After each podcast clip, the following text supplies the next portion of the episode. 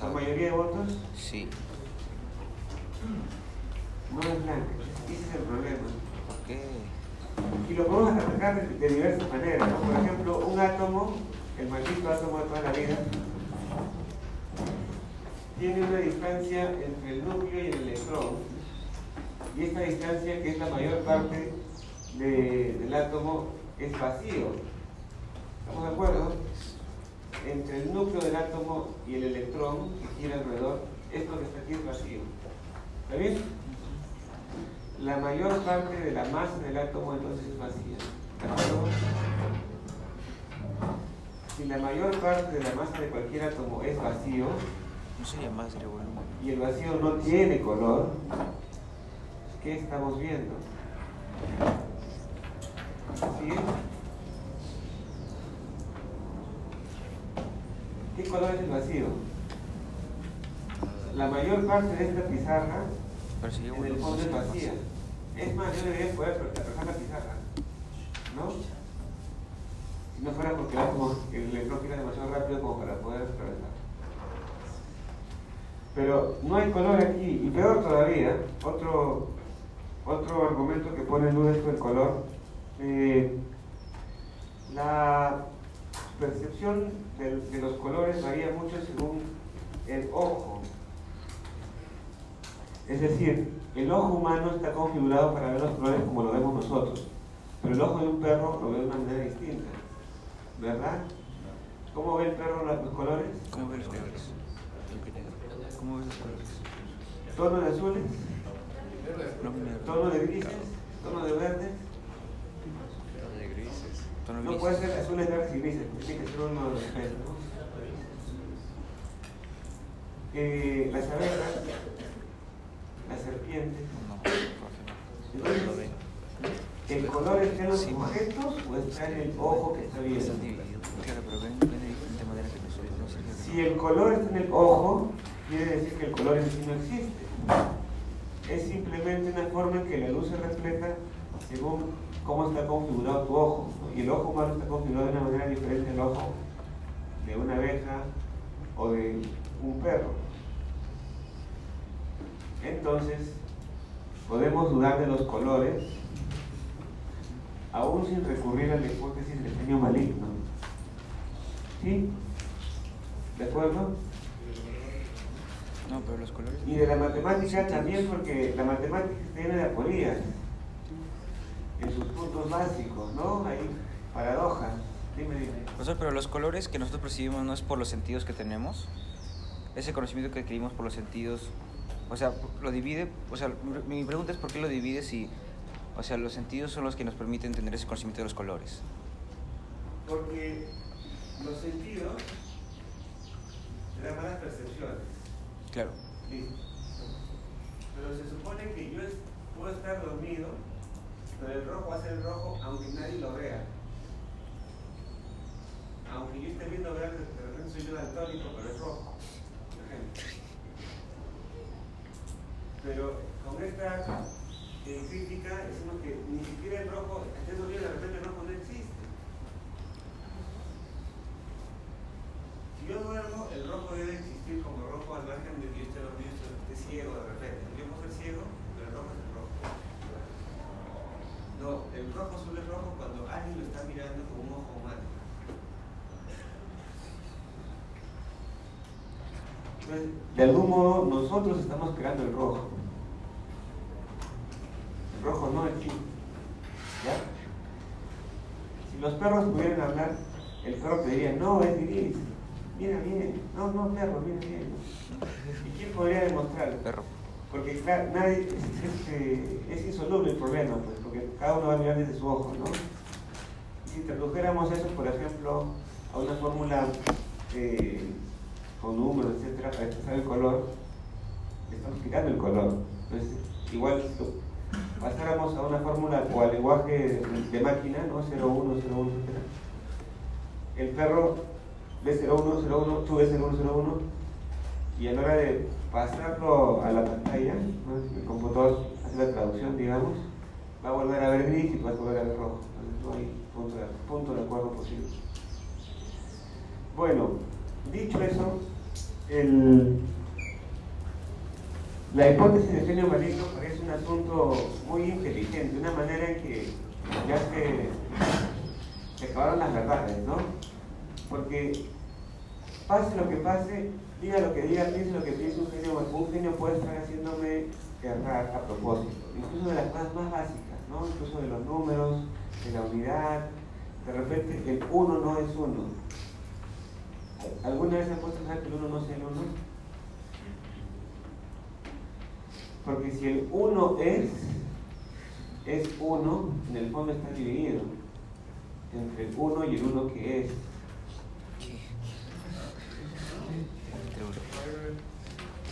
El vez. 1 no necesariamente es el 1, porque si el 1 es, tenemos el 1 y el 1 que es. ¿Qué? Y el 1 que es es 1, pero como también es el 1 que es, es doble en el fondo, no es unidad. O sea, no es uno solo, ¿me entiendes? No.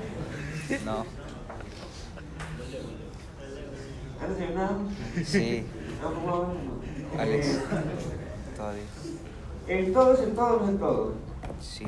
El todo es el todo, en todas las partes, no siempre. No es igual una lata de frijoles. Pones todos los frijoles, pero no es una lata de frijoles. Si tú divides los frijoles, el jugo de los frijoles, la lata, la etiqueta, en el fondo estás como, nunca, nunca logras hacer un todo. ¿Sí? No.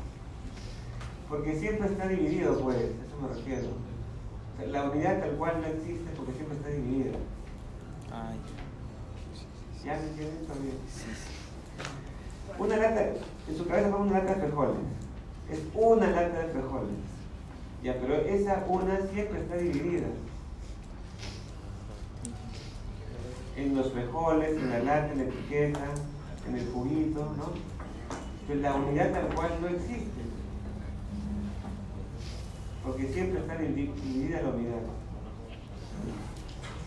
Cuando los presocráticos encontraron el átomo, ¿no? Eh, Demócrito y otros postularon la unidad elemental que no se pudiera dividir, le llamaron átomo, ¿cierto? Siglos más adelante el átomo se dividió. Y lo peor, ¿no? Que eso también se dividió en subpartículas subatómicas y ya no pegamos.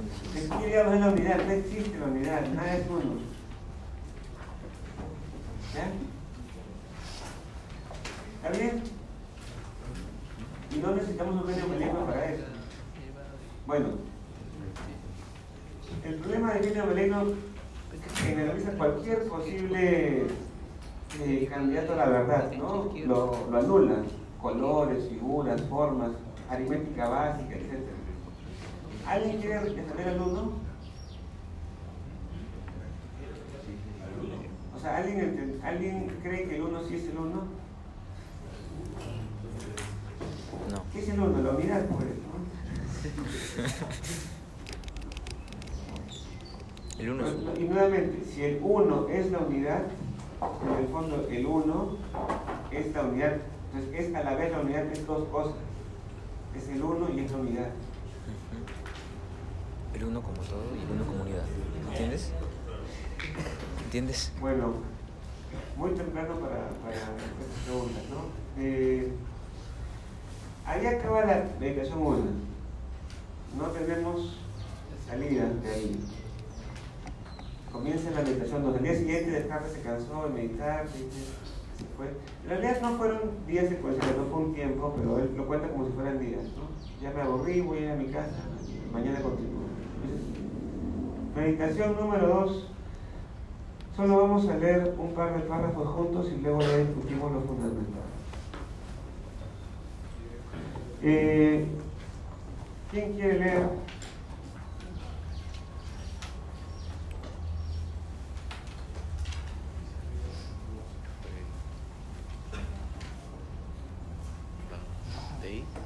Sí, de ahí. Ya.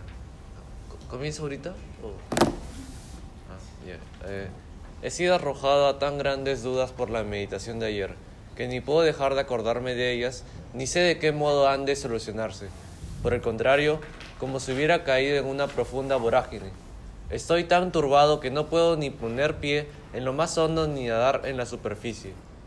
Me esforzaré, sin embargo, en adentrarme de nuevo por el mismo camino que ayer, es decir, en apartar todo aquello que ofrece algo de duda, por pequeña que sea, de igual modo que si fuera falso, y continuaré así hasta que conozca algo cierto, o al menos, si no otra cosa, sepa de un modo seguro que no hay nada cierto.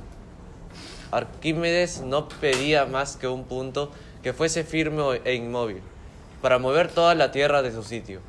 Por lo tanto, he de esperar grandes resultados si encuentro algo que sea cierto e inconcu- inconcuso. Supongo por video como las caminando. Yo subo lo ya, mira. Mira, ahora que está el máximo volumen. Para que todo el mundo lo escuche.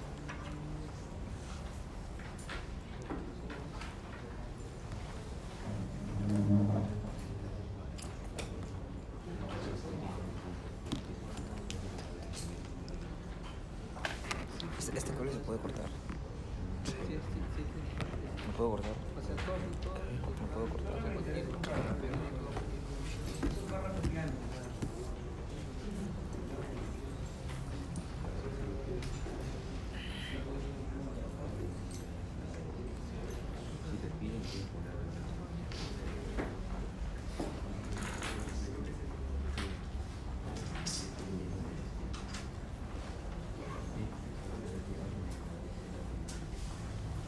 Entonces tienes que leer.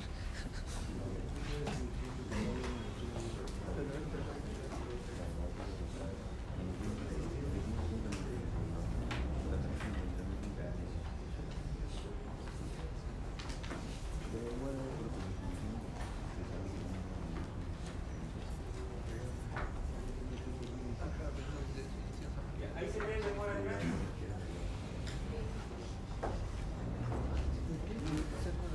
Entonces, el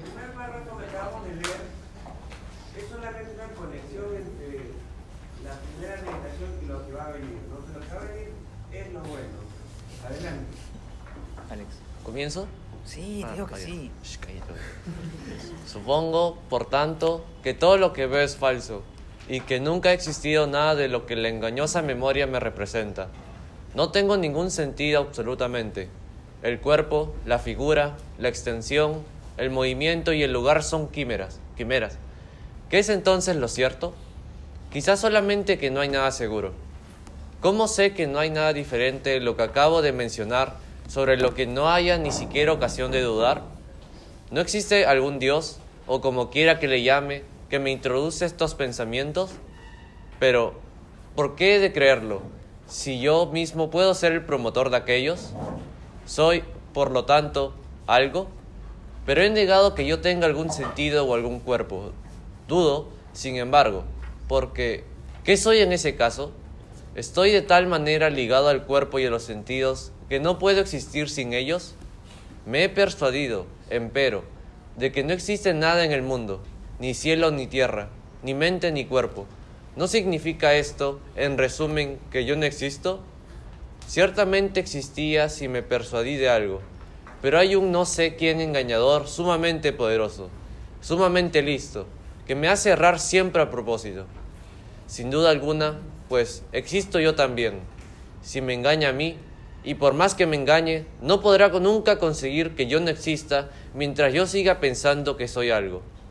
De manera que, una vez sopesados escrupulosamente todos los argumentos, se ha de concluir que siempre que digo yo soy, yo existo, o lo concibo en mi mente, necesariamente ha de ser verdad.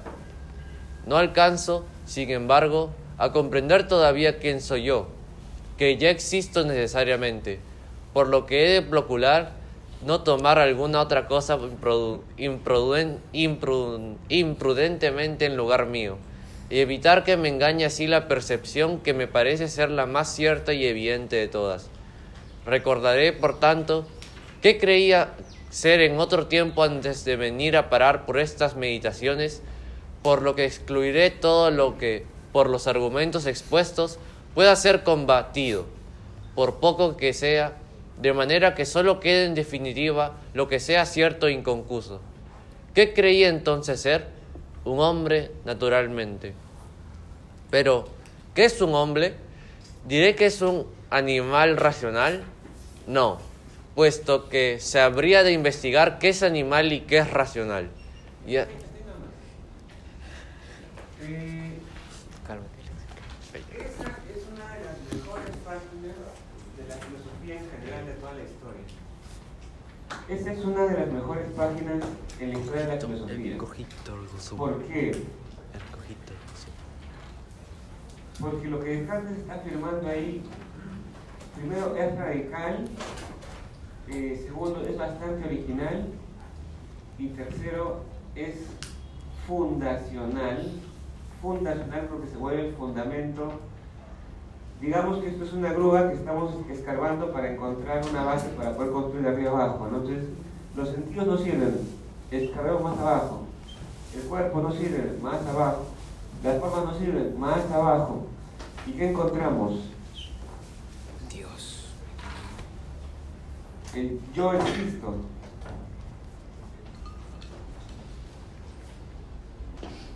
Y esto se vuelve la roca sobre la cual ya no se puede ir más abajo. Esta se vuelve la, la verdad de todo el sistema, ¿no? Descartes ha encontrado el fundamento de todo el sistema de verdad que tenemos. Pero ¿cómo así? A ver, nuevamente. Entonces, en la meditación 1, trabajaron en las prácticas, discutieron el objetivo de, de Descartes, ¿no? Descartes es escéptico, ¿lo vieron eso, acaso?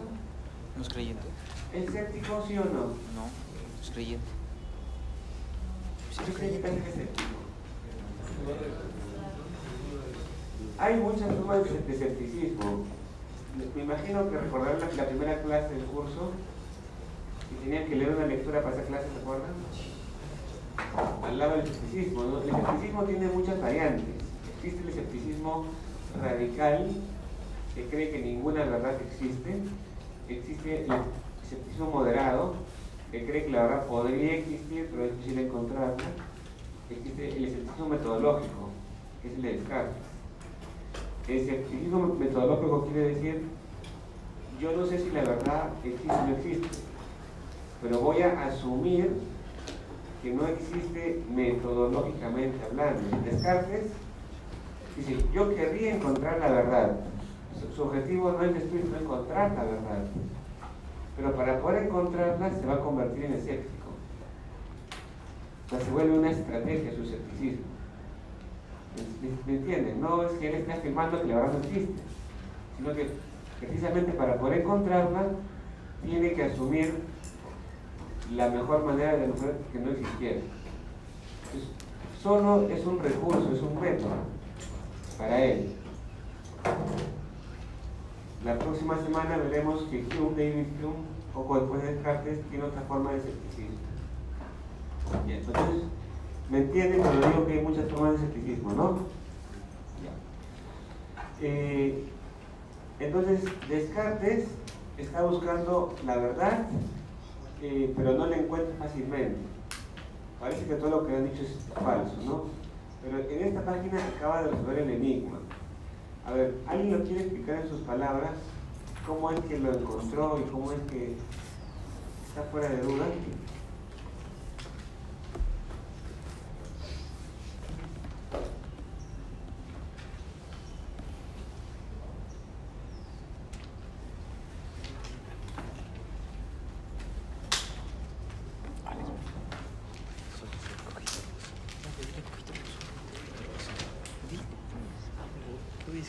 A ver, el, que, el que no quiere que levante la mano, ¿ya?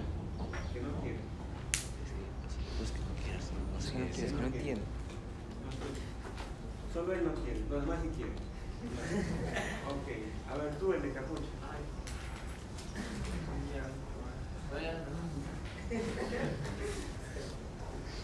Mal, mal, mal. No entiendo. Eh, a ver, otro de capucha. Día de encapuchados, a ver, ¿cómo?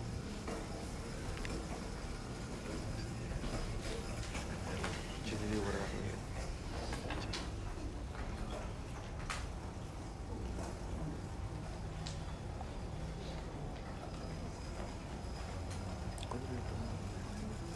Explica lo que quiso. ¿No nada? ¿Cómo que explicar? ¿Cómo que explicar qué cosa? ¿Que ¿Cómo llegó a que, a que Dios?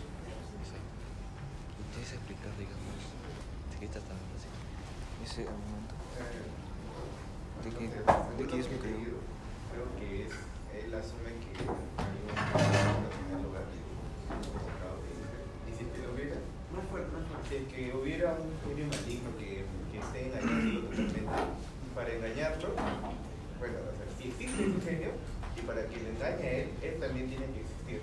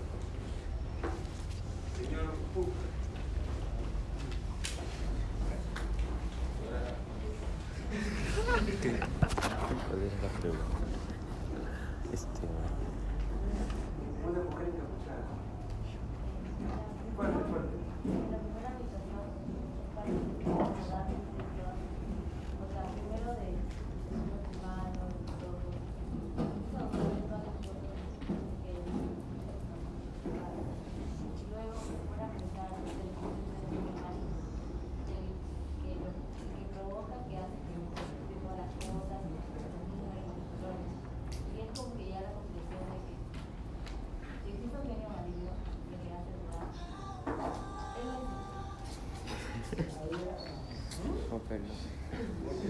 Papel. Genio maligno. Ay. Él necesariamente tiene que existir. ¿Quién es él? Descartes dudando para que él se engañe. Y lo único que está seguro, que quiero dudar de él, es que él está pensando que soy problema. Ya, está bien, está bien. está bien, ya. Eh, entonces, ya, ya lo han dicho, si yo me estoy engañando, de repente lo que yo pienso es falso, ¿no? Yo pienso que estoy acá y no estoy acá, estoy en mi cama y es un mal sueño. Pero lo que no puedo dudar es que estoy pensando algo. Así sea que estoy pensando un engaño. ¿No? Y si estoy pensando es porque, porque existo. Así sea que, que el contenido del pensamiento es falso, ¿no? En otras palabras, Agustín dijo algo parecido, pero Agustín no terminó de, encontrar el valor de lo que decía. Agustín tiene una frase parecida, estaba buscando a Dios, Agustín no estaba meditando sobre la existencia de Dios. Y Agustín dudaba de muchas cosas, de Dios, del mal en el mundo, porque Dios permite que sufran los niños, no sé qué. Entonces, Agustín dice, dudo de muchas cosas. Puedo dudar de todo excepto de que dudo. Puedo dudar de todo excepto de que estoy dudando. Porque si estuviera dudando de que estoy dudando, en el fondo estoy dudando. Por tanto, no puedo dudar de que estoy dudando. ¿No? Obvio o no obvio. Tengo la certeza de que dudo. Perfecto. Entonces, ya dejé de dudar de la duda. El problema es que Agustín no terminó de explicar, como, él estaba buscando la existencia de Dios y otro tipo de problemas, no utilizó su razonamiento para llegar a una base, digamos, de verdad sólida, como hace Descartes. ¿no? Descartes, en cambio, sí, no está buscando a Dios Descartes, está buscando si existe la verdad. Se da cuenta de que la afirmación, yo pienso, es verdadera. Así sea que lo que piense sea algo falso. Yo no puedo pensar que no estoy pensando, es imposible, no tiene sentido. ¿Puedo pensar que no pienso? Sí, sí, sí, sí, sí, sí, sí, sí puede, sí puede. Porque si pienso que no pienso, estoy pensando. Sí. Es obvio, ¿no? Ya. ¿Está bien, señores encapuchados? ¿Se entendió todo? ¿Está bien? ¿Quería decir algo? ¿Usted quería decir algo? Diga algo. Bueno, pero una vez dicho que el yo pienso me demuestra que yo estoy pensando y que por tanto tengo que existir para poder pensar, ¿no? Al yo pensar, sé que existo. Pero eso también puede traer problemas, porque ¿qué significa exactamente que yo piense y que yo exista? La frase famosa dice, pienso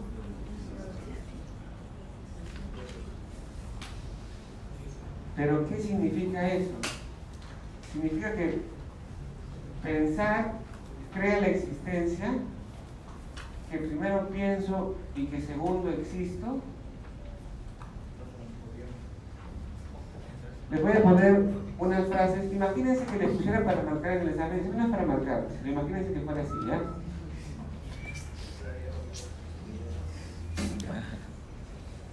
Cojito, hermoso.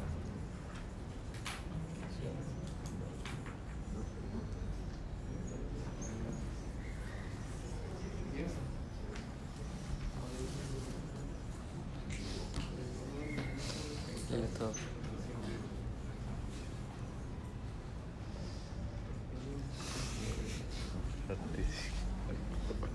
¿Por qué te ríes? ¿Has visto Naruto? ¿Has visto Naruto? Ya pues.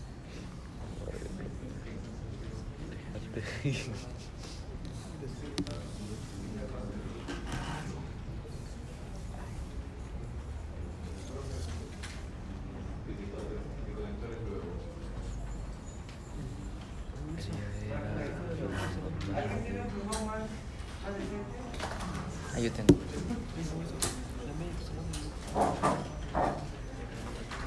Profe. Profe. Quédate, quédate, quédate. Profe.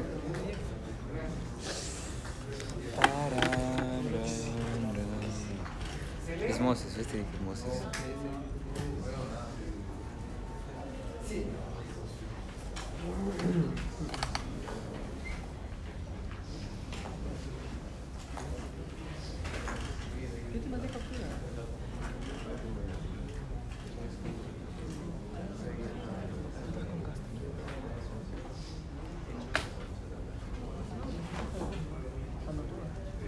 esmosis.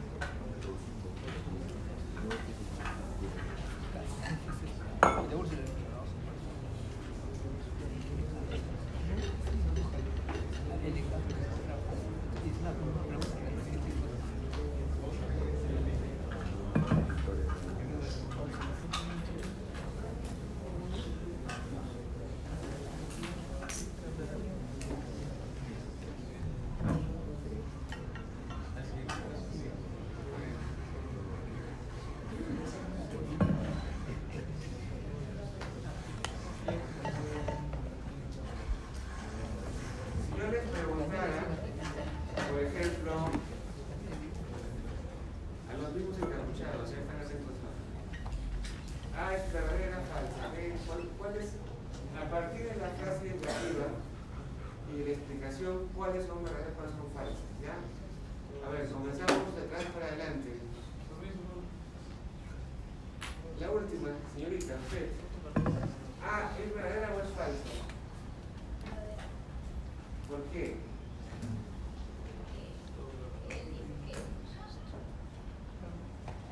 ¿Cómo? Creo que es la B. Sí, ¿cuál es? No sé. Porque pienso existo. O sea, no, porque tú ya existes ya. Tú, tú has demostrado, tú has demostrado tu existencia. Pero, pero ¿por qué? Porque existes porque piensas. No, pero dice, pienso, luego. No, pero es que ese luego lo utiliza. ¿Recuerdas lo que vimos en la clase de cifra con, con Francisco Portinflón? entonces existe. No, es que ese no es, en- es entonces. No es entonces. Pienso porque existo. ¿Una piedra puede existir sin que la piense? No, porque la piedra no existe. No, porque, no, porque el piedra sí existe. usted, último. No entiendo. ¿Por qué?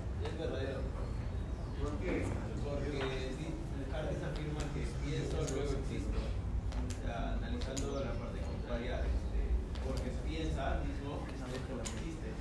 Porque si no pensara, no existiría. Es lo que quiere afirmar. Porque piensa y existe. Negación. Proposición lógica. ¿Alguien dice que es falsa? A ver. Fuerte, fuerte.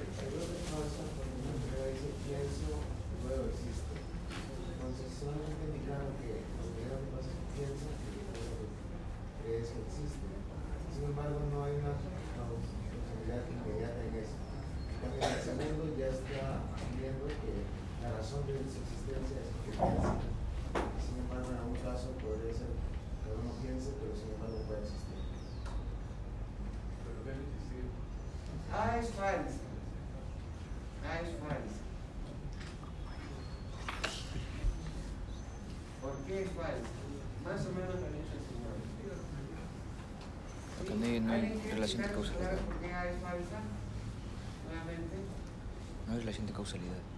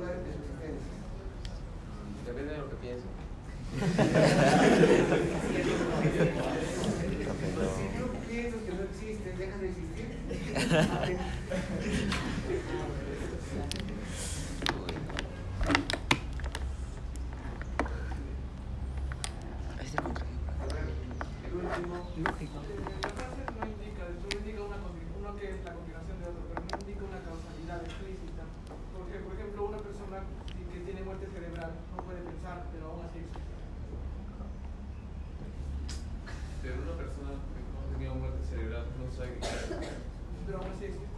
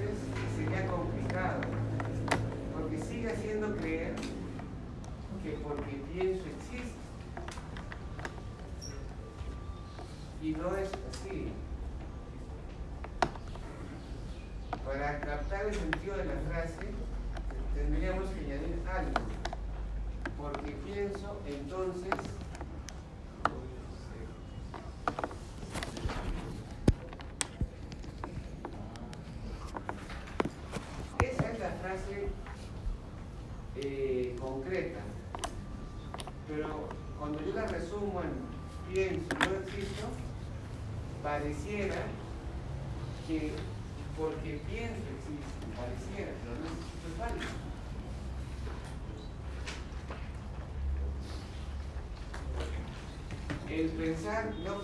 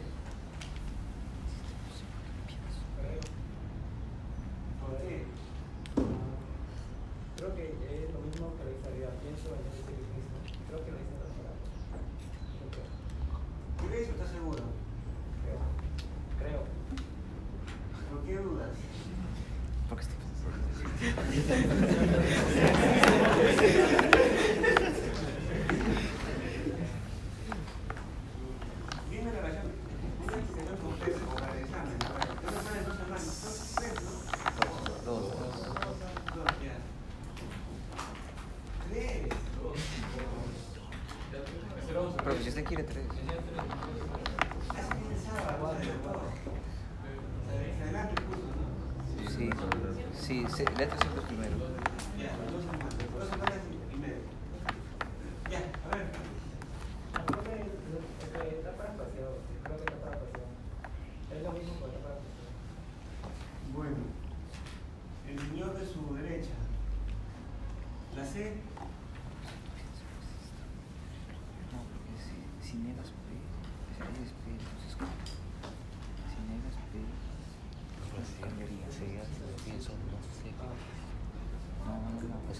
dice que piensa, entonces sabe que existe.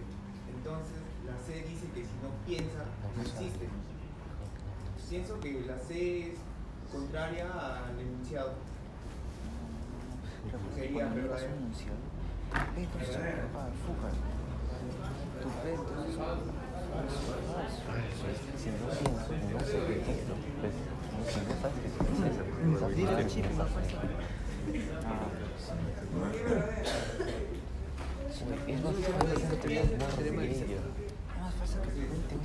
Primero para existir tiene que pensar. Entonces, las no piensa. ¿Cómo que primero para existir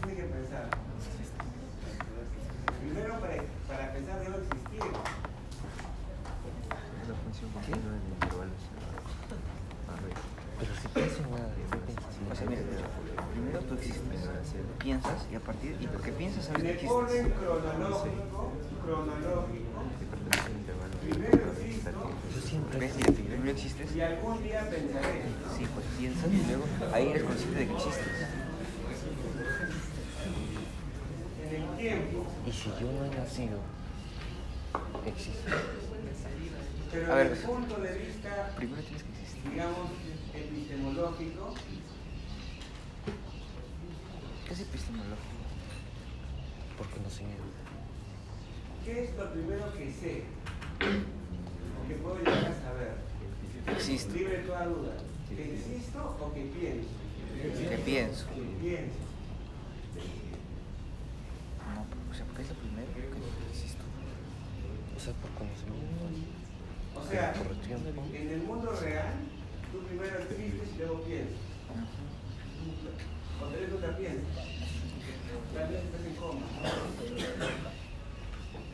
Pero del punto de vista de qué es lo primero que sabes, ¿sabes que piensas o sabes que existes?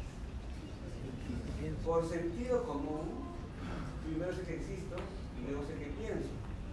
Pero eso es sinónimo de duda. Es posible dudar eso. Pero el sentido realmente, digamos, epistemológico duro, libre de toda duda, primero sé que pienso y luego sé que existo.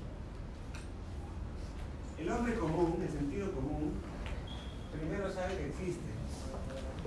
Todo el tiempo lo sabe como Descartes, no tengo cuerpo, tú sabes que existe el hombre común, no, no, dudas de su existencia.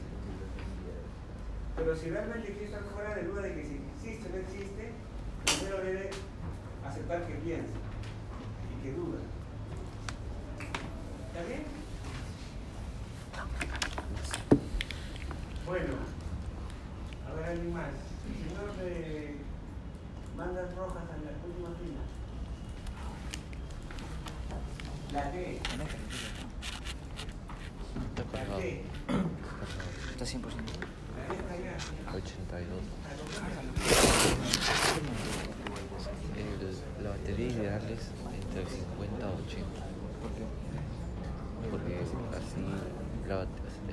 está desestresado. Eso punto de desestrés. ¿Por qué? Si supera eso, se estresa. Él me tiene 80. O sea, dicen, se dice que la batería debe rondar de 80 a 50 realidad. Pero es normal que a veces de, de 100 a, hasta 10%. Pero si llega al 0%, ahí tu, la, la batería se me malogra. Si llega a 1, yo lo cargo. Eh, si llegas debajo del 30%, debajo del 30%, o sea, si, si baja el 30%, desde el 30 para abajo, empieza a estresarse la batería. Claro, bien, sin duda. Entonces, no, bueno, no, tenerlo. A ver, saltándonos, la E, la lente, la E.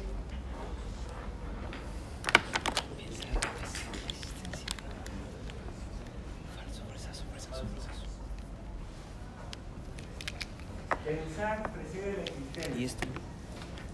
¿Es la batería? No, porque es una función de borrar. ¿Por qué? No sé, solo sé la batería. Entonces desconecta este. Porque se libera el dióxido de carbono. Si yo dijera Le voy- esto, ¿no? la existencia desde el punto de vista epistemológico, verdadera, ¿no? Pero ahí no dice nada más. Debe especificar. Debo asumir, como es nada más, es la existencia tal cual, ¿no? Que sería falso. Ya. De que- Ya, más fácil, señor, en la esquina, ese.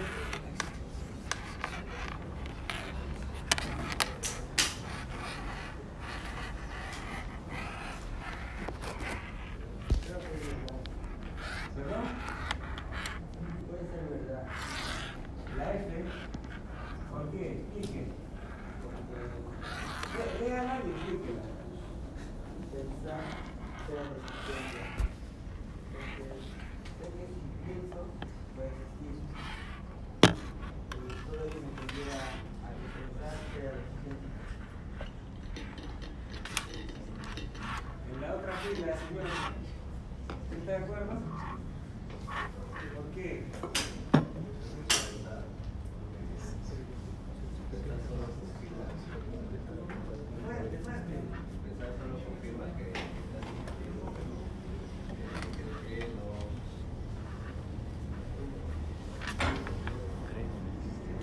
o sea, tú existes. El pensante es consciente de tu existencia. El, pensante es consciente, o sea, tú. Es que la existencia y el pensar siempre existe. No, no, es que o sea, tú existes y tú piensas. O sea, cuando tú piensas, recién te das cuenta que existes. O sea, porque tú, tú Bueno, pero depende de qué sentido, si es etimológico, Ya, pero, epistemológico. pregúntale al profesor. Si a mí me pregunta es, si yo pienso en la nada, estoy pensando. No, pensando, pues, porque estás pensando en nada. Estás dudando, pensar, estás, estás.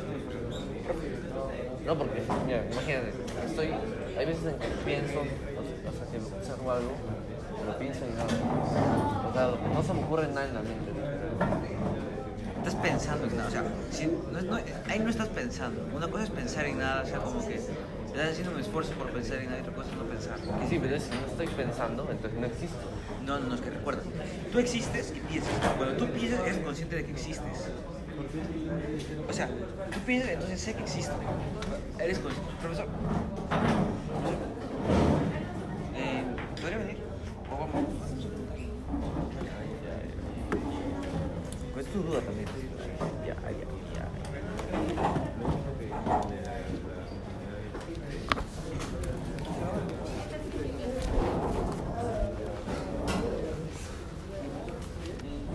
Mi compañero tiene la duda de que, o sea, primero, la D es verdadera o es falsa, la D. La D.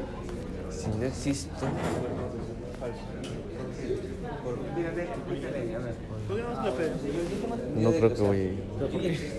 Estoy cagado. Cuando yo pienso, En ah, consciente de mi existencia. Entonces, si no existes, Puedes sea, que anda y pregunta, o sea, la P es para preguntar, si no, nunca Ah. vas a entender. Sí, pero. No es que prefiero eliminar la dirigida de, de dibujo que eliminar cal, que es una PC. Ah, o sea, ¿quieres estudiar P? Carlos? Ajá. Una cosa es pensar, ser como- una cosa es mandarlo existir, a la es darse cuenta, ser Oye, consciente. tómale foto, man. Es que No, me va a cagar a mí.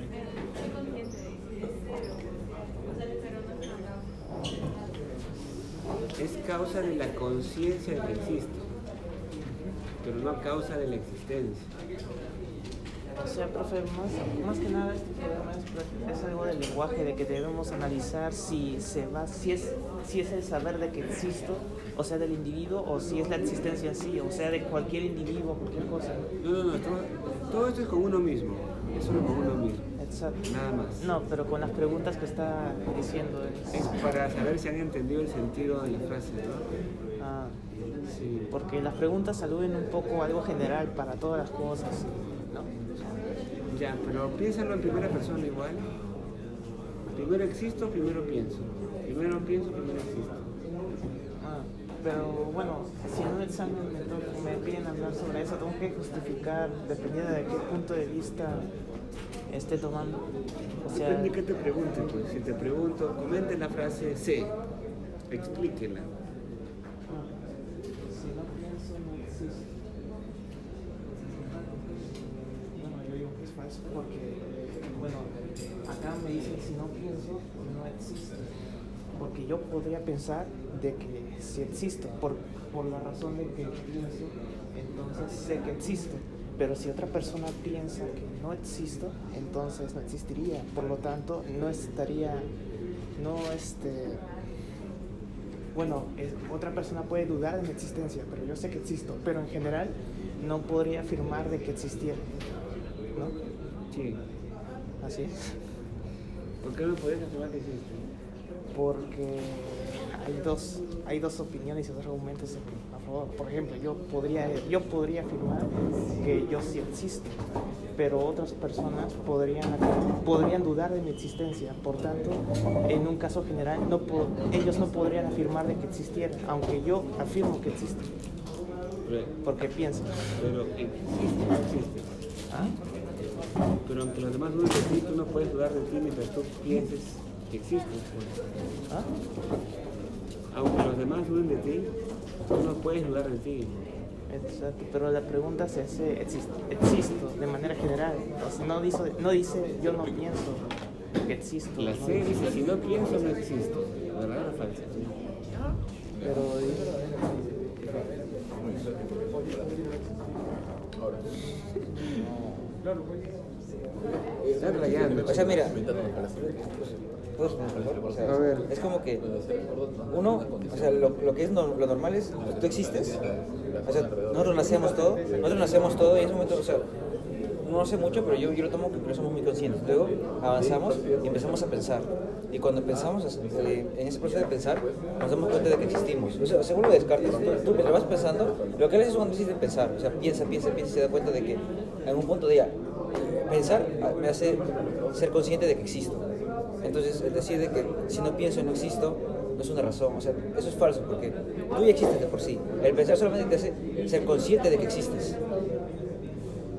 ¿Es así? ¿O es una idea? O sea, el pensar solamente te hace consciente de que existes, existes. Pero, el- pero tú eres, recién eres consciente de tu existencia al momento de pensar. Claro, pero si no pienso, entonces podría existir o no existir. Sí. Podría no ser consciente de que existe. No, claro. podría o sea, existir. O sea, tú existes, pero no eres consciente que es diferente. Ajá, por eso podría existir o no existir. Así que. No, o sea, el hecho de que existas es permanente, pero el hecho de que seas consciente o no, No existir y no pensar. no, no, el hecho, el, el, el podría ser es si eres consciente, o sea, tú puedes ser o no consciente de existir, eso es diferente. No, el- pero tú sí existes, pero de que tú seas consciente sí o no. Es que Ya, estás, eh, eh, es que él está hablando yo de pienso, yo pienso entonces, como yo pienso ya sé que existo, pero si no pensara, entonces no sabría si No, tú piensas pues, y eres consciente de que existes. Ahí dice, yo sé que existo. Pero la única verdad, verdad no era que pensaba. Está bien, está muy bien. Entendí tu punto. Entendí tu punto. Me parece que es bueno para el debate. Se va a aclarar la cosa. Lo voy a hacer debatir ahora, ¿ya? No. Profesor, una pregunta. ¿En la E no sería falso? No, no sería verdadero el pensar precede a la existencia. O sea, porque también puede ser que en la, en la parte del tiempo, en realidad el tiempo no existe, es un parámetro imaginario que nosotros establecemos. ¿O no es verdad? En todo caso, Sí, fue, pero en todo caso es al menos simultáneo. O No sea, puede haber precedencia del pensar. No sé qué pienso, puede que haya otra cosa que pensar.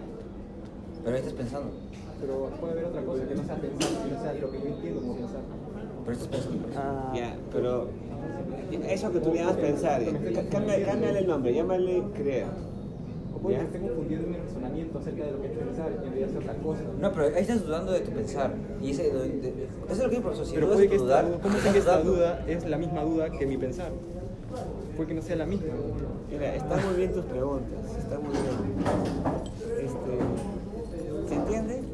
más o menos, estoy volando. O sea, el existo en el tiempo precede normalmente al pensar. A lo máximo del punto de vista temporal pueden ser simultáneos, existir y pensar. Pero temporalmente nunca puedo pensar sin existir. Ya. Simultaneidad puede haber. Precedencia de la existencia de... Sí, claro, pero no al revés. Ay, ya. A ver, señores, espera, espera, espera. No, no, no, profe, no, no. Pueden tomar asiento, por favor. ¿Qué sí?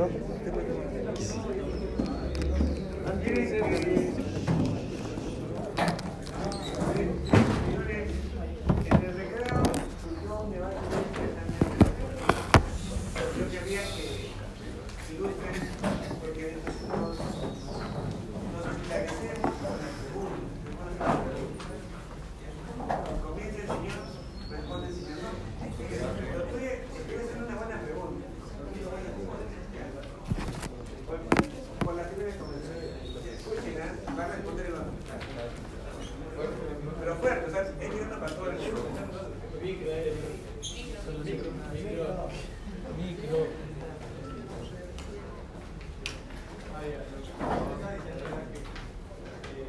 La única certeza que tengo es que pienso, porque estoy pensando ahora.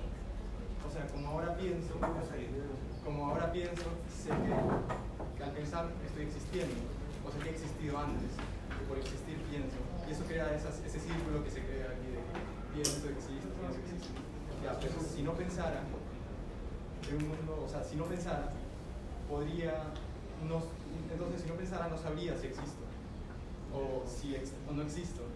Así que simplemente podría existir o no existir y eso no, no se podría saber. O sea, es de ahí, si no existo, si no pienso, no existo. Si no pienso, podría existir o no existir al mismo tiempo. O sea, podría existir o no existir.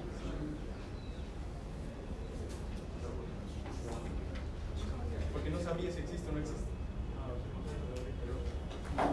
Bueno, o sea, lo que yo he entendido es que en el espacio temporal, o sea, para nosotros, en, o sea, en nuestro caso, porque Descartes habla de, de sí mismo, primero pasa en una etapa de que tú existes y luego piensas, o puede ser simultáneo, como usted, lo había dicho, entonces tú realmente pensar, te haces consciente de tu existencia.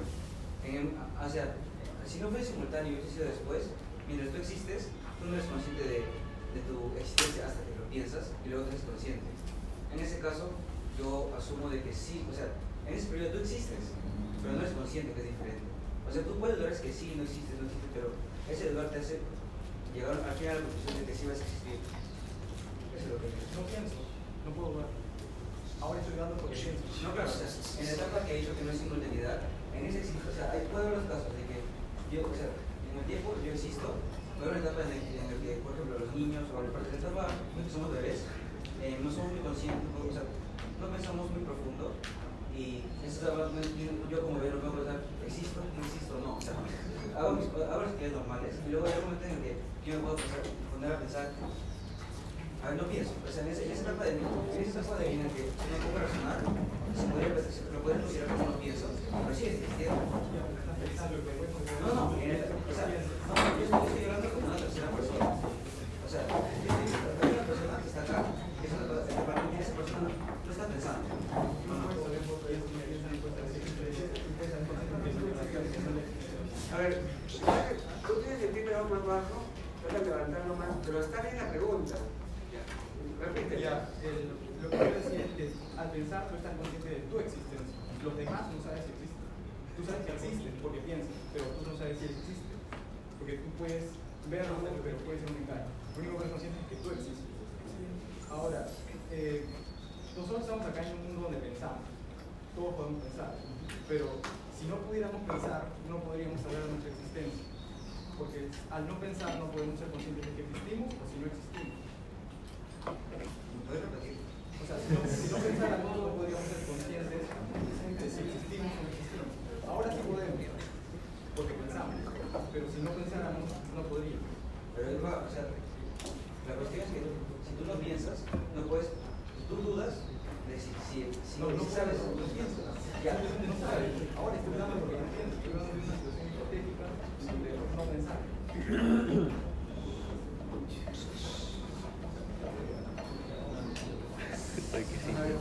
Dos quieren intervenir, a ver, fondo. Este, una persona muerta, por así decirlo, no piensa, pero existiría o no existiría. Tú no podrías saber, tú sabes tu existencia. No, pero si tú lo ves, o sea, No, lo ves, un pero puede ser tercero, una máquina. ¿Cómo un sabes que la tercero persona- ve que está muerta ahí, o sea, pero piensa, ¿existe o no existe? O sea, tú no sabes si él existe. Porque tú no estás pensando por él, tú estás pensando por ti. No puedes saber de los demás, tú sabes de ti nomás. Pero está ahí, pero tú lo ves. Pero ¿cómo sabes? O sea, ¿Cómo sabes que lo que ves es real? Puede que lleve sentido.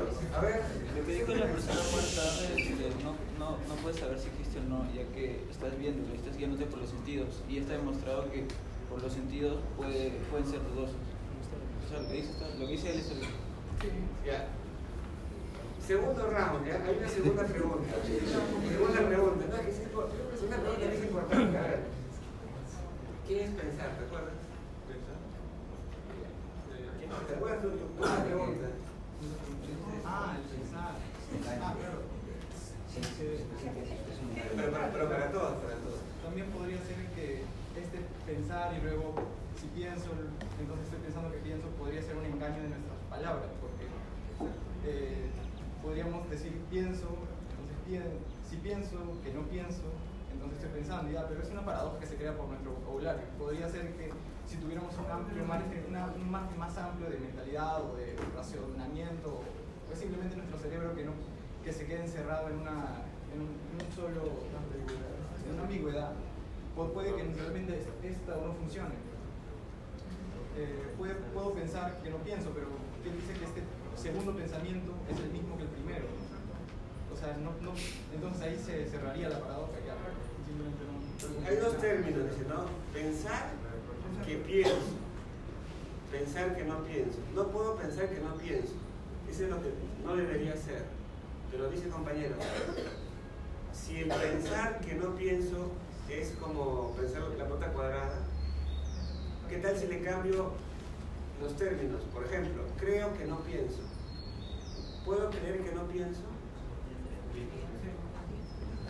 Ahí sí, ahí sí podría tener sentido. ¿O no? ¿Crees demasiado cercano al pensar? Esa es la segunda pregunta, ¿no? ¿Qué es ya? A ver, responde, comente. O sea, de lo que yo puedo eh, responder ahora, o sea, lo, lo que yo, no sé si, si es entiendo bien, pero o sea, entiendo que estás criticando lo que Descartes habla de que pensar, o sea, Descartes afirma que pensar es lo que, lo, lo, lo- casi lo absoluto y que siempre es lo que nos hace ser nosotros, algo así. Tú dices que ese pensar puede ser un engaño. Pero quiero aclarar esto. O sea, no estás seguro de que pensar sea pensar. No, claro, o sea, lo que él propone es que, Que pensar tal vez no sea pensar, tal vez sea otra cosa.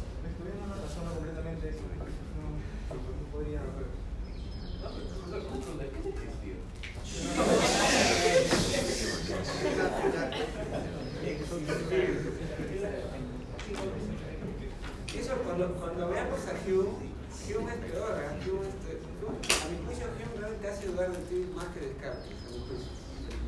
Pero bueno, gracias caballeros, muchas gracias.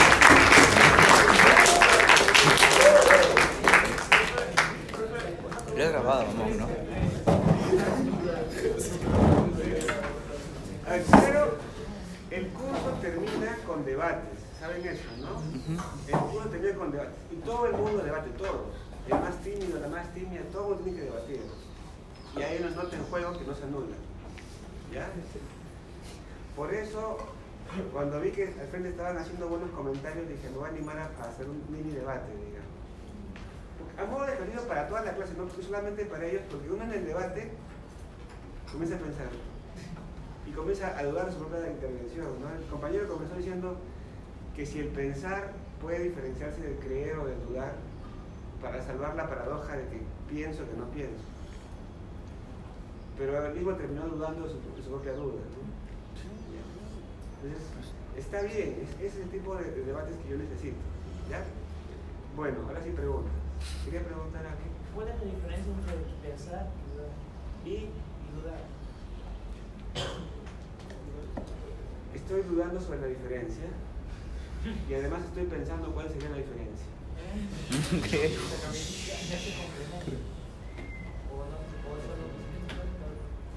Como estoy dudando de la diferencia entre dudar y pensar, tengo que pensar más la diferencia. En otras palabras, para lo fundamental, que es corroborar la existencia, no habría diferencia para lo fundamental. Pero en cuanto a operaciones de precisión, si hay algún grado de diferencia entre pensar, creer, dudar, tal vez sí podría haber una diferencia de grado, ¿no? Pero que probablemente sería no significativa para afirmar la existencia. ¿Ya? O sea, de repente sí nos podemos meter en un rollo, en una fumada brava, sobre si el pensar que no pienso se pudiera salvar con otra frase, parafraseándola de algún modo. Pero en todo caso, eh, con cualquiera pensar, dudar, eh, engañarme, creer, etc., de todas maneras afirmaría mi existencia. Cualquier ejercicio mental afirmaría mi existencia. ¿De acuerdo?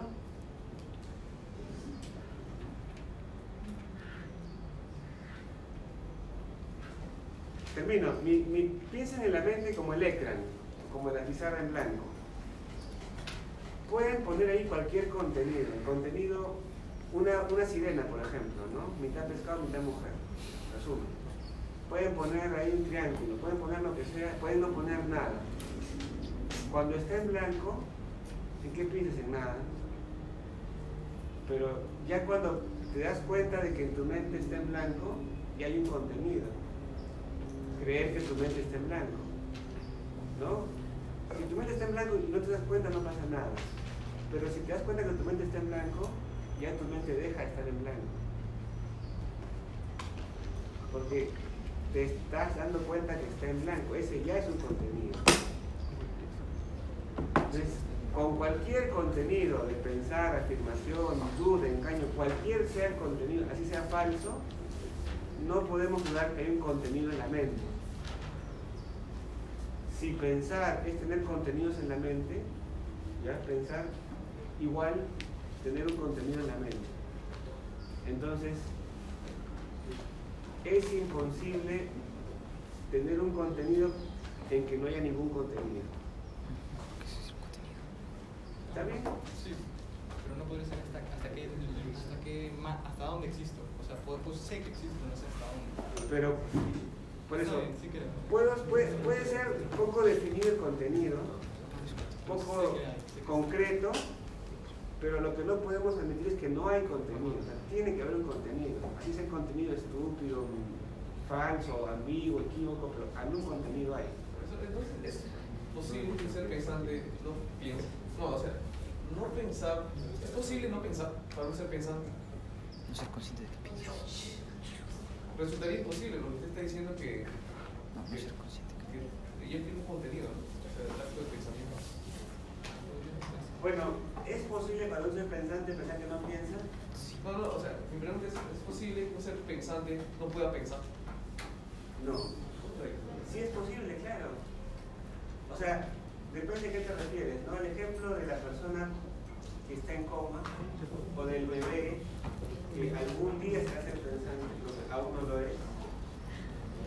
O la persona que está en coma y que está en coma y que puede algún día despertarse. Sea lo que tú dijeras, pero en ese momento que está en coma o está dormida, no le deberíamos llamar pensante porque no está pensando. No sabemos qué pensando. Sí, eso sí. Quizás está pensando, pero. No puede moverse. Hay tipos de comas. Hay comas en las que no se piensa y comas en que sí se piensa. Bueno. Habla, habla, habla. Profesor.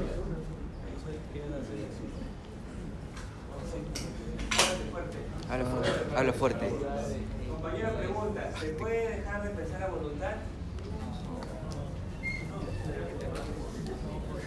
Algunas religiones intentan eso, vaciar la mente de contenido, ¿no? Se ponen así, hacer om, om. Alex. No, no, no, la idea, pues, el ejercicio es tratar de vaciar tu mente, en que no te, en que no te des cuenta de nada. Es difícil, ¿no? porque uno para vaciar su mente comienza a pensar, debo vaciar mi mente, ¿no?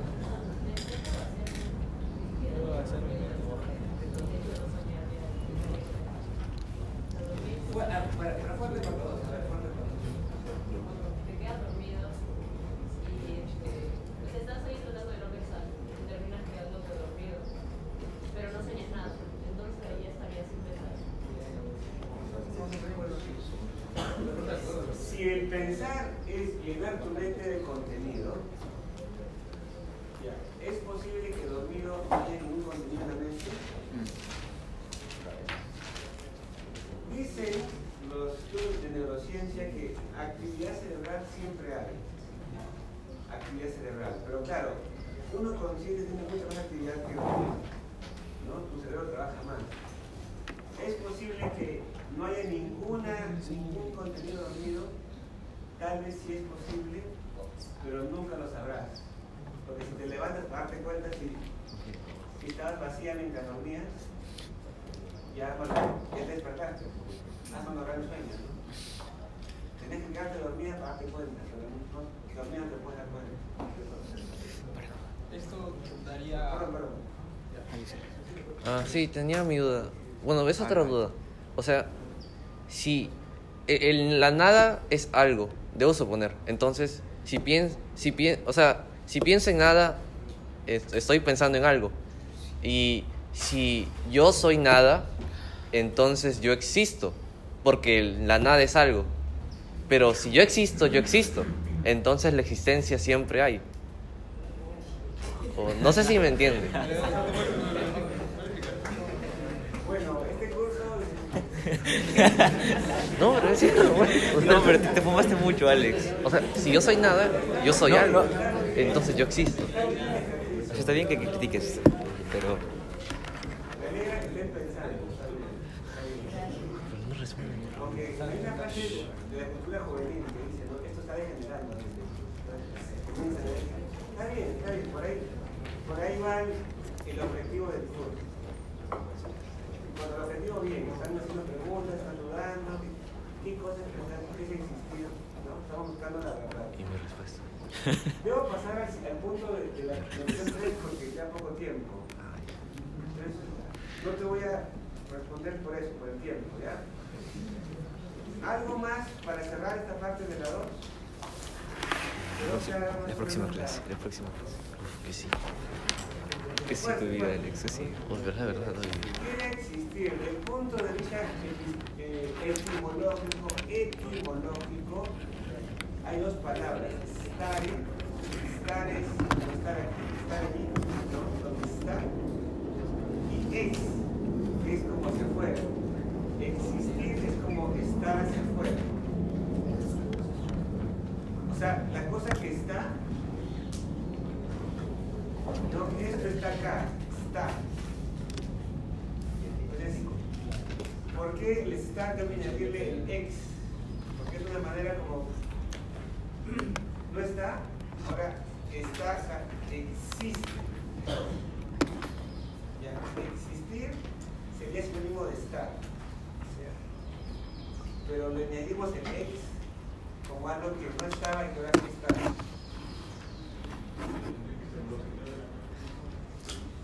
En sentido ontológico, más que epistemológico, existir es simplemente estar, estar, ser.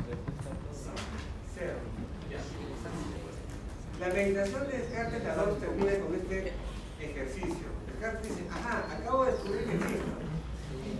Pero ¿qué más puedo descubrir de existo? Por ejemplo, de que pienso, que hace algo más. Sé que existo, sé que pienso, sumando todo eso, sé que soy un ser pensante. Y comienzo a reconstruir dedu- deductivamente el mundo. Pienso, existo, soy un ser pensante. Que se puede engañar, que puede acertar. Fíjense que ya tengo cinco afirmaciones. ¿ah? Soy un ser que se puede engañar, soy un ser que puede acertar. Sí que es cierto cuando pienso. Entonces, comienzo a dar más afirmaciones de manera deductiva. Una última pregunta. El pensamiento puede ser autónomo, o sea, existir simplemente como pensamiento y no ser que piensa el pensamiento.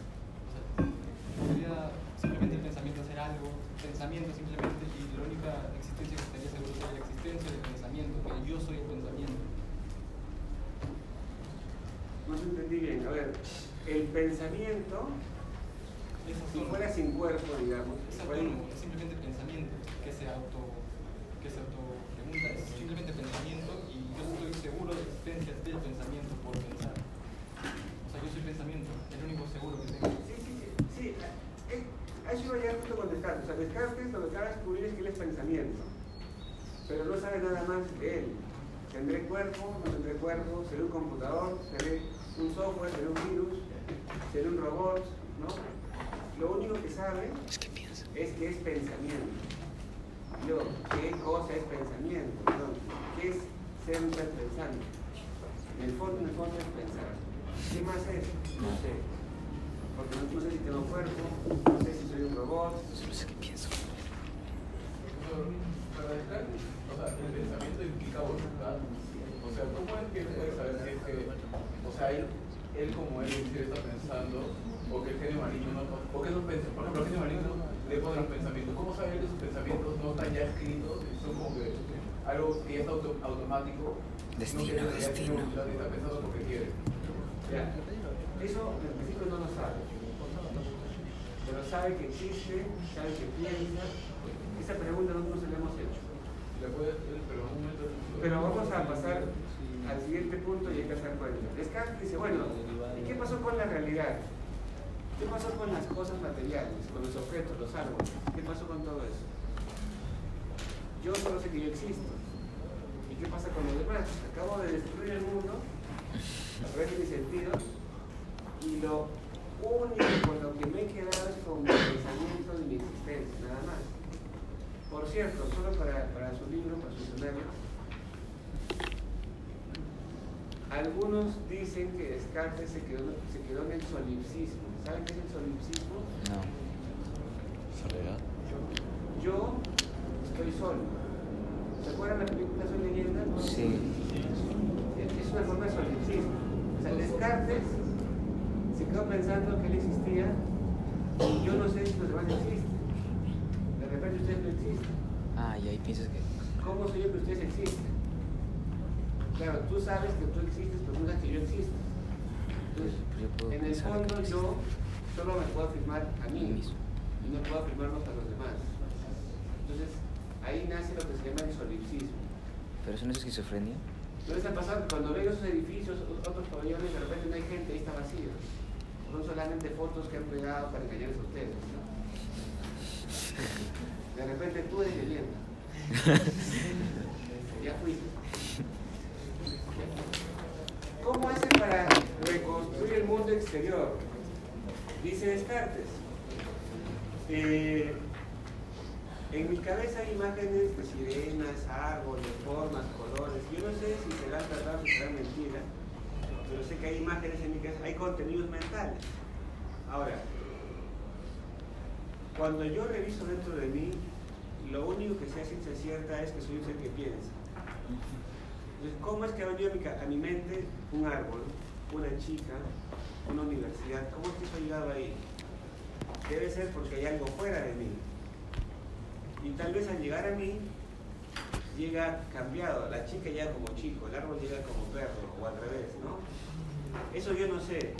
Lo que sí sé es que ya mis sentidos están bombardeando imágenes en mi cabeza, percepciones, olores, colores, sabores, texturas, etc.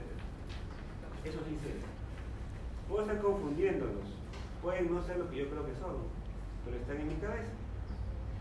Entonces, el mundo externo existe, pero yo no sé qué es el mundo externo. ¿Está bien? Pero sé que existe, porque llena mi cabeza de imágenes. Luego, pon el ejemplo de una vela. Hay una vela aquí. Un día con su pareja se fueron, un momento romántico, no había en su casa, no había nada, ni un papá, nada, se su velita ahí, una vela con olores, ¿no? una vela así con aromas, y para, como para que caiga. Entonces, es una vela cuadrada con aroma a eucalipto. La prendes, se le va a ir el color, se le va a ir la forma, se le va a ir el olor. ¿Qué es lo que va a quedar ahí? Hacer. Cera que se va como desparramando, ¿verdad? Que la puedo volver a juntar después para hacer una nueva vela. Entonces, lo único que yo sé de la cera es que ocupa un lugar en el espacio. ¿Qué forma? Cualquier forma. ¿Qué color? Cualquier color. ¿Qué, qué sabor, textura, olor? Todo eso puede variar. Pero pase lo que pase con la cera, yo sé que ocupa un lugar en el espacio. Física. Lo primero que sé del mundo exterior entonces es que ocupa un lugar en el espacio. ¿Qué sé de- del mundo interior? ¿Qué sé de mí? Que soy alguien que piensa. ¿Y qué sé de las cosas que ocupan un lugar en el exterior? La música, los sonidos, el olor, el aroma, los objetos ocupan un lugar en el exterior. Son cosas espaciales. ¿Y cómo el genio, cómo sé, o sea, pensar cómo sé que el genio maligno no me introduce que erradamente piense en eso? ¿O es algo que sí o sí es fijo? Dice Descartes, sería algo espacial y tal vez el genio maligno me engaña respecto a qué tipo de espacio ocupa. Veo el redondo cuando es un plano. O sea, sí o sí va a ser algo espacial, pero la forma en que yo lo percibo va a ser diferente. Pod- podría ser. Pero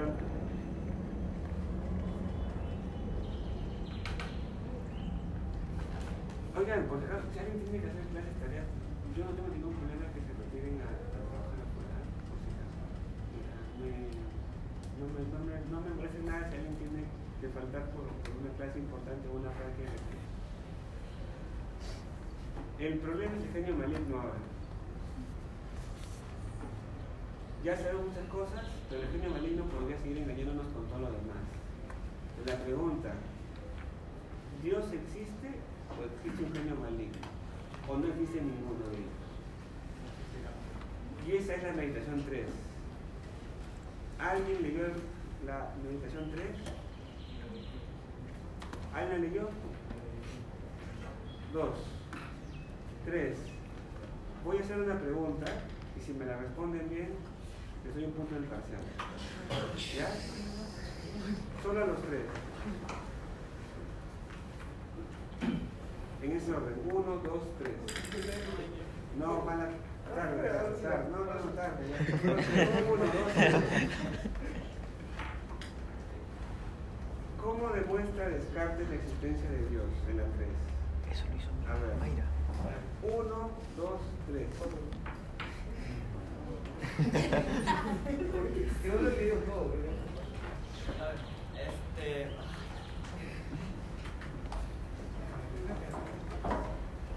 Ya, primero Descartes habla de que, claro, este. Mm,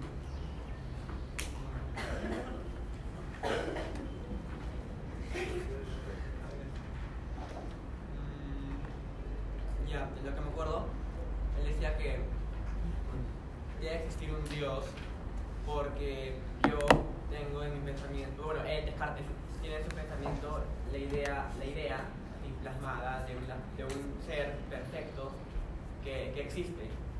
Y, este, y él, pi- y él, sa- él sabe, eh, Descartes sabe que, que él es un ser finito. Y como es un ser finito, entonces una idea perfecta que es infinita no puede venir de él.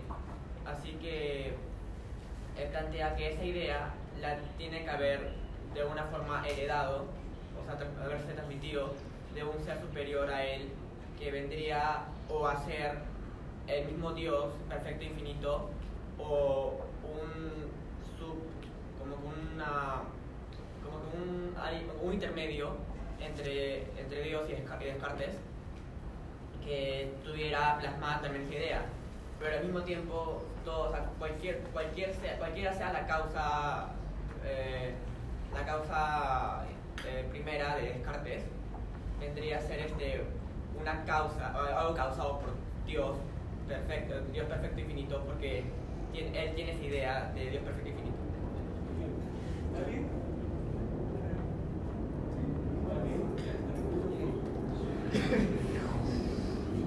Por el siguiente punto de la misma Biblia, ¿cuál de los dos me explica eso de que la causa debe ser mayor al efecto? Porque es lo que él no ha dicho, ¿no? Para complementar lo que él ha dicho, que la causa es mayor al efecto. ¿Qué significa eso aquí en este razonamiento?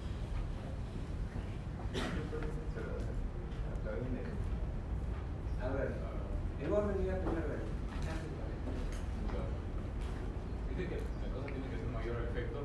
Principalmente, o sea, como lo que él ha dicho, acabamos de entendemos nosotros que lo, lo infinito, si existe lo infinito, es lo perfecto, como nosotros no somos infinitos ni somos perfectos, de algún lugar lo tenemos que haber sabido.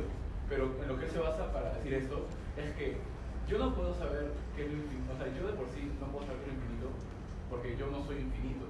Yo no puedo saber qué es perfecto porque de por sí no soy perfecto. Alguien me tiene que haber puesto esto. Pero entonces es como que me están diciendo que de por sí eh, lo que yo sé, que es, es- que es algo que me han puesto, no puede ser, digamos, mayor que el que me lo ha puesto. O sea, yo no puedo saber si lo, el que me lo ha puesto, que se supone que es, que es Dios, es infinito y es perfecto, y yo soy finito y, soy, y no soy perfecto. Es imposible que yo fuera infinito y que él fuera finito, porque ¿cómo es que él me habría puesto eso que es infinito si es que no lo fuera? Algo, algo creo que- dice mi compañero y también él afirma de que antes de la meditación no había afirmado que él existe, que eso es una realidad. Y entonces eh, él empieza diciendo, ¿por qué? Es imposible que yo siendo realidad haya salido de algo imperfecto que, sería la nada. Y al- alguien tiene que haber hecho esta realidad que soy yo. Y tiene que ser alguien infinito, omnipotente, eterno. Los pensamientos que supuestamente leemos como el disco. Y ella pues tiene que ser Dios el que haya creado esa realidad que es Él mismo. No puedes haber salido de la nada, es, es ilógico, no tiene sentido. Puedo dar medio punto a los dos, ¿verdad? Medio punto. Si medio punto le sirve bien el examen, me llevan a la calificación, le sirve un punto completo. Pero Si ¿cuál sería- no le sirve, no sirve. ¿Cuál sería el motivo de la reca? Hay una cosa que se llama el principio de que la causa debe tener más realidad que el efecto. Descartes cree que las causas deben tener más realidad que el efecto. ¿Cómo es que cuando yo empujo fichas de dominó se van cayendo? Porque la causa tiene como más realidad, más fuerza que los efectos. ¿Está bien? Entonces, el efecto que yo tengo es que en mi mente existe la idea de Dios. Yo no sé si Dios será bueno o malo, si de verdad existirá o no existirá, pero tengo la idea de un ser que es absolutamente bueno y que existe. ¿Todos tienen esa idea? Le aplico el principio de que la causa debe ser más real que el efecto. Si el efecto que tengo en mi mente es la idea de un ser infinito, bueno, verdadero, etc., su causa debe haber sido mayor a ese efecto. Entonces, yo no puedo ser su causa porque yo soy finito, imper- imperfecto. etc. La causa tiene que ser externa en mí entonces. Y si ese ser externo tuviera la misma realidad que la idea, simplemente fuera una idea, no podría generar el efecto en mí. Porque la causa debe ser siempre mayor que el efecto. Para que la causa se genere, o genere esos efectos, de nuevo tiene que existir. Es un complemento al tema de cómo yo siendo finito puedo pensar en lo infinito, ¿no? Cómo yo siendo imperfecto puedo pensar en lo perfecto. Por necesidad de que la causa de eso sea mayor. ¿Ya? ¿Está bien? Bueno, en realidad, no sé si les convence, ¿les convence a los demás el argumento de la existencia de Dios? Dios tiene que existir porque yo que soy infinito e imperfecto no puedo crear algo, perfecto en mi mente. La idea de perfección tiene que haber venido de algún lado. Alguien la ha puesto en mí. La cultura, mi papá. ¿y quién la puso en mi papá? ¿Y quién es la cultura? Entonces, repito el infinito, ¿no? Tiene que haber sido el ser infinito en sí mismo el que nos ha puesto a nosotros la idea de lo absolutamente bueno, lo absolutamente, ¿no? Y si Dios es absolutamente bueno, aquí se cierra el círculo, no permitiría que existiera un genio maligno que nos engañe. Entonces, al demostrar la existencia de Dios, ¡guau! Me bajo a genio maligno. Y ya quiere decir que puedo volver a confiar en el mundo, intuiciones y todo eso. ¿ya? Ese es el tema de Descartes. A ver, uno, dos. Eh, quiero- eh, para, para aclarar, o sea, Descartes usa la duda metódica, entonces siempre, o sea, en sus meditaciones lo que busca es a algo, buscarle alguna duda, por más radical que sea, ¿no? Para mostrar su falsedad. Solo, para, solo quería asegurar eso. Usted mencionó que entonces al demostrar que había un pero permitía igual lo del genio maligno, o sea, tenemos una creencia errónea de que el Dios es bueno. algo así. No, no, no. En mi cabeza yo, yo puedo dar la idea de que Dios es bueno y de que Dios es malo. ¿No? Pero si la causa es superior al efecto, la causa de la idea de que Dios es bueno tiene que ser que Dios es bueno. Que hay un Dios en la realidad que ha generado la idea de que Dios es bueno. Si es- si ese Dios es absolutamente bueno, ¿qué hago yo pensando que tal vez Dios era un genio maligno? Pero eso de, de- pero de lo que nos equivocábamos supuestamente por el genio maligno, Entonces, si Dios sería completa buen- completamente bueno, no lo permitiría. Entonces, nos, como que nos daría la verdad absoluta. Claro, claro, por eso se puede volver a confiar en los sentidos, en la mente, en la forma, en los colores y todo lo demás. Entonces sí es imposibilidad. Dios convierte en algo más que Dios. Dios para nosotros, para los creyentes en general, es como la garantía del bien sobre el mal, etc. ¿no? Pero para Descartes, Dios cumple un, papel epistemológico. Se vuelve garantía de la verdad. No garantía del bien, sino de la verdad. Porque él lo que le interesa es la ciencia, el saber. Más que la moral, las buenas costumbres, no, interesa encontrar lo verdadero. Y Dios, en su infinita bondad, no va a querer que nos engañemos. Se vuelve garantía de la verdad, más que del bien incluso. ¿De dónde saca Descartes que somos finitos? ¿De dónde saca Descartes que somos finitos? Porque nuestro pensamiento se engaña, porque es finito, no puedo pensar todo, pienso de los pocos, ¿no? ¿Cómo Es como una evidencia de los contenidos que voy a poner en mi mente. ¿Cómo sabemos que realmente todo lo que pensamos, cómo sabemos que realmente todo lo que pensamos realmente es perfecto, pero en realidad lo, lo que identificamos es que nos dicen que es, que es como una imperfección. En realidad todo es perfecto porque simplemente sale de nosotros, todo es perfecto. Pero Puede si puedes dudar de tu perfección es porque no es perfecto.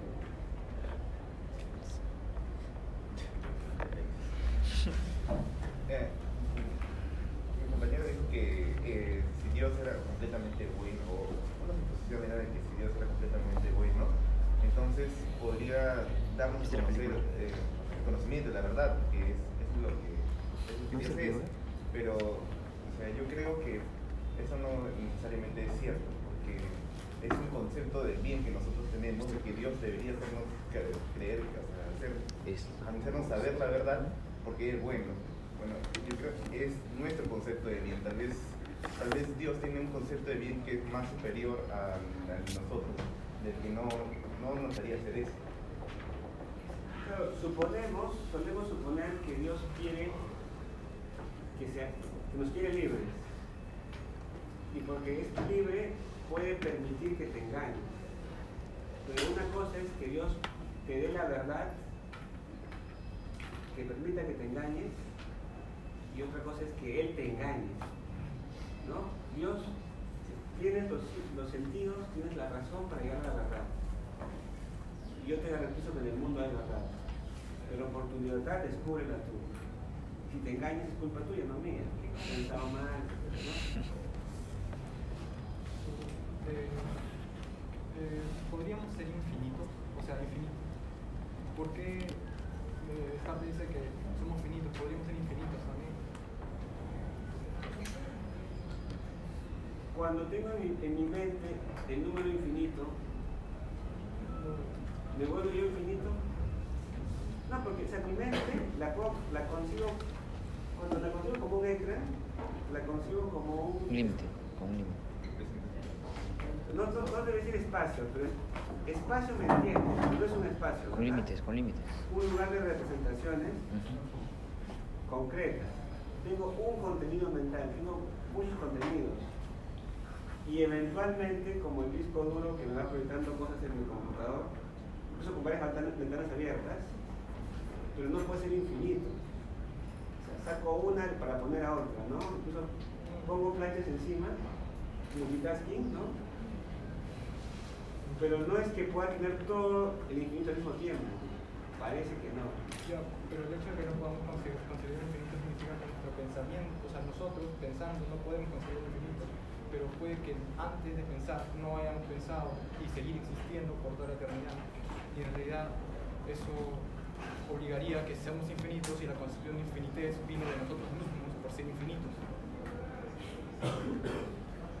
Un humano puede pensar algo infinito o algo perfecto. Un humano puede pensar algo infinito o perfecto.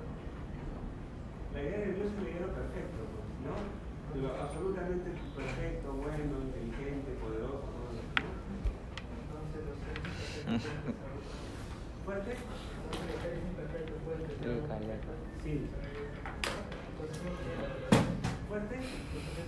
¿Entiendes por qué no puede ropa?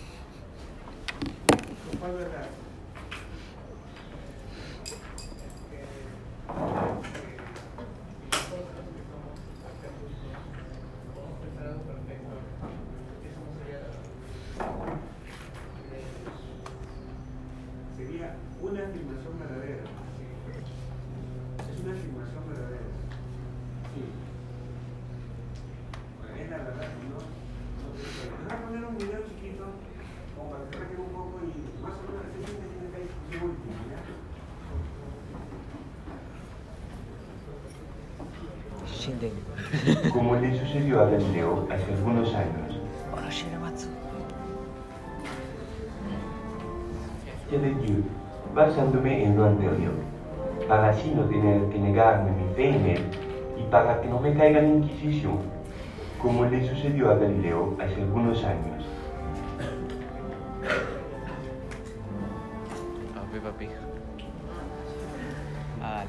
Para saber si Dios existe, me he basado en una serie de pruebas que intentarán comprobarlo. Siguiendo el razonamiento de los temas anteriores, debo comenzar eliminando todo lo que percibo por los sentidos, incluyendo mi propio cuerpo, para quedarme con lo único que tengo como seguro, que soy un ser pensante.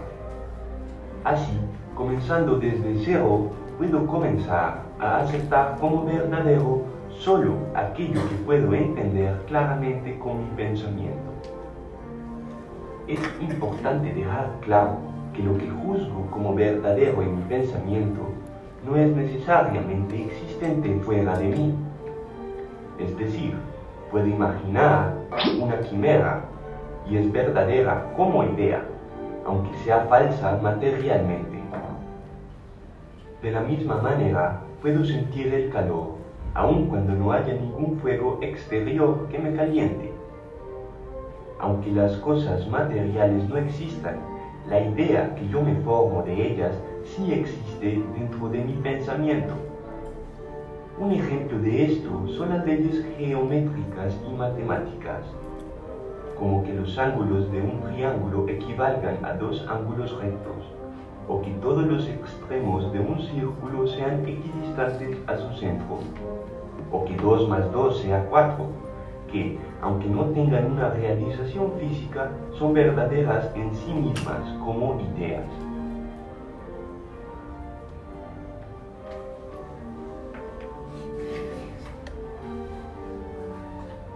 Mi pensamiento, yo tengo muchas ideas muy claras y definidas que remiten al concepto de perfección, como infinitud, independencia, omnipotencia y omnisapiencia, conceptos que me llevan a una idea de perfección. Pero, ¿cuál es el problema? Que debe haber una causa que me lleve a tener estas ideas en mi pensamiento, y por no existir ni dentro de mí ni en lo que he percibido del mundo exterior, nada que cumpla con estas características perfectas, ya que yo y el mundo exterior somos dudosos e imperfectos, entonces algo o alguien que sí posee estas características tuvo que haberlas introducido dentro de mí. Este alguien debe ser Dios, un ente perfecto y superior, quien posee estas cualidades y me ha dejado las ideas de estas en mi pensamiento.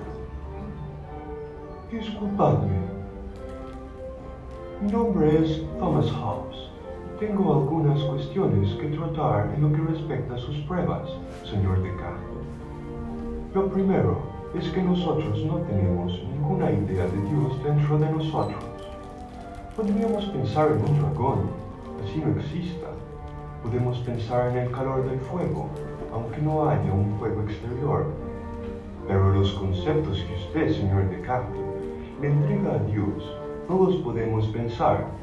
Y si pudiéramos, no serían mucho menos claros y definidos que al pensar en un dragón o una quimera, por lo que, siguiendo su razonamiento, no existirían dentro de nosotros. Tenemos unas palabras que definen unos conceptos como oposición a otros conceptos, pero sin verdadero valor positivo, por lo que no podemos pensarlos. Por ejemplo, omnipresente como privación de lugar, infinito como privación de final, omnisapiente y omnipotente como privación de ignorancia o debilidad. No podemos verdaderamente pensar estos conceptos, sino solamente oponerlos a algunos que sí conocemos. Pardon, mi nombre es Pierre Gassendi y también tengo algo que decir. Todas estas facultades que usted le brinda a Dios, infinitud, independencia, etc., no son en realidad características que ha aprendido usted anteriormente. No parecen ser desarrolladas desde cero, porque estas son facultades que se le han otorgado a Dios desde tiempos remotos, por lo que más que un análisis minucioso, comenzando desde cogito ergo sum, parecen ser en realidad concepciones traídas con la tradición. Estoy de acuerdo con el señor Hobbes en que esas ideas sí pueden estar dentro de nosotros por oposición, razón por la cual no hay necesidad de que haya un ser absoluto y supremo que nos las haya insertado en la cabeza. Todo tiene su contrario, de la misma manera que se define al negro como privación de lo blanco. Todas esas cualidades dadas a Dios, al considerarse como privaciones, no son más que conceptos negativos que no definirían nada concreto.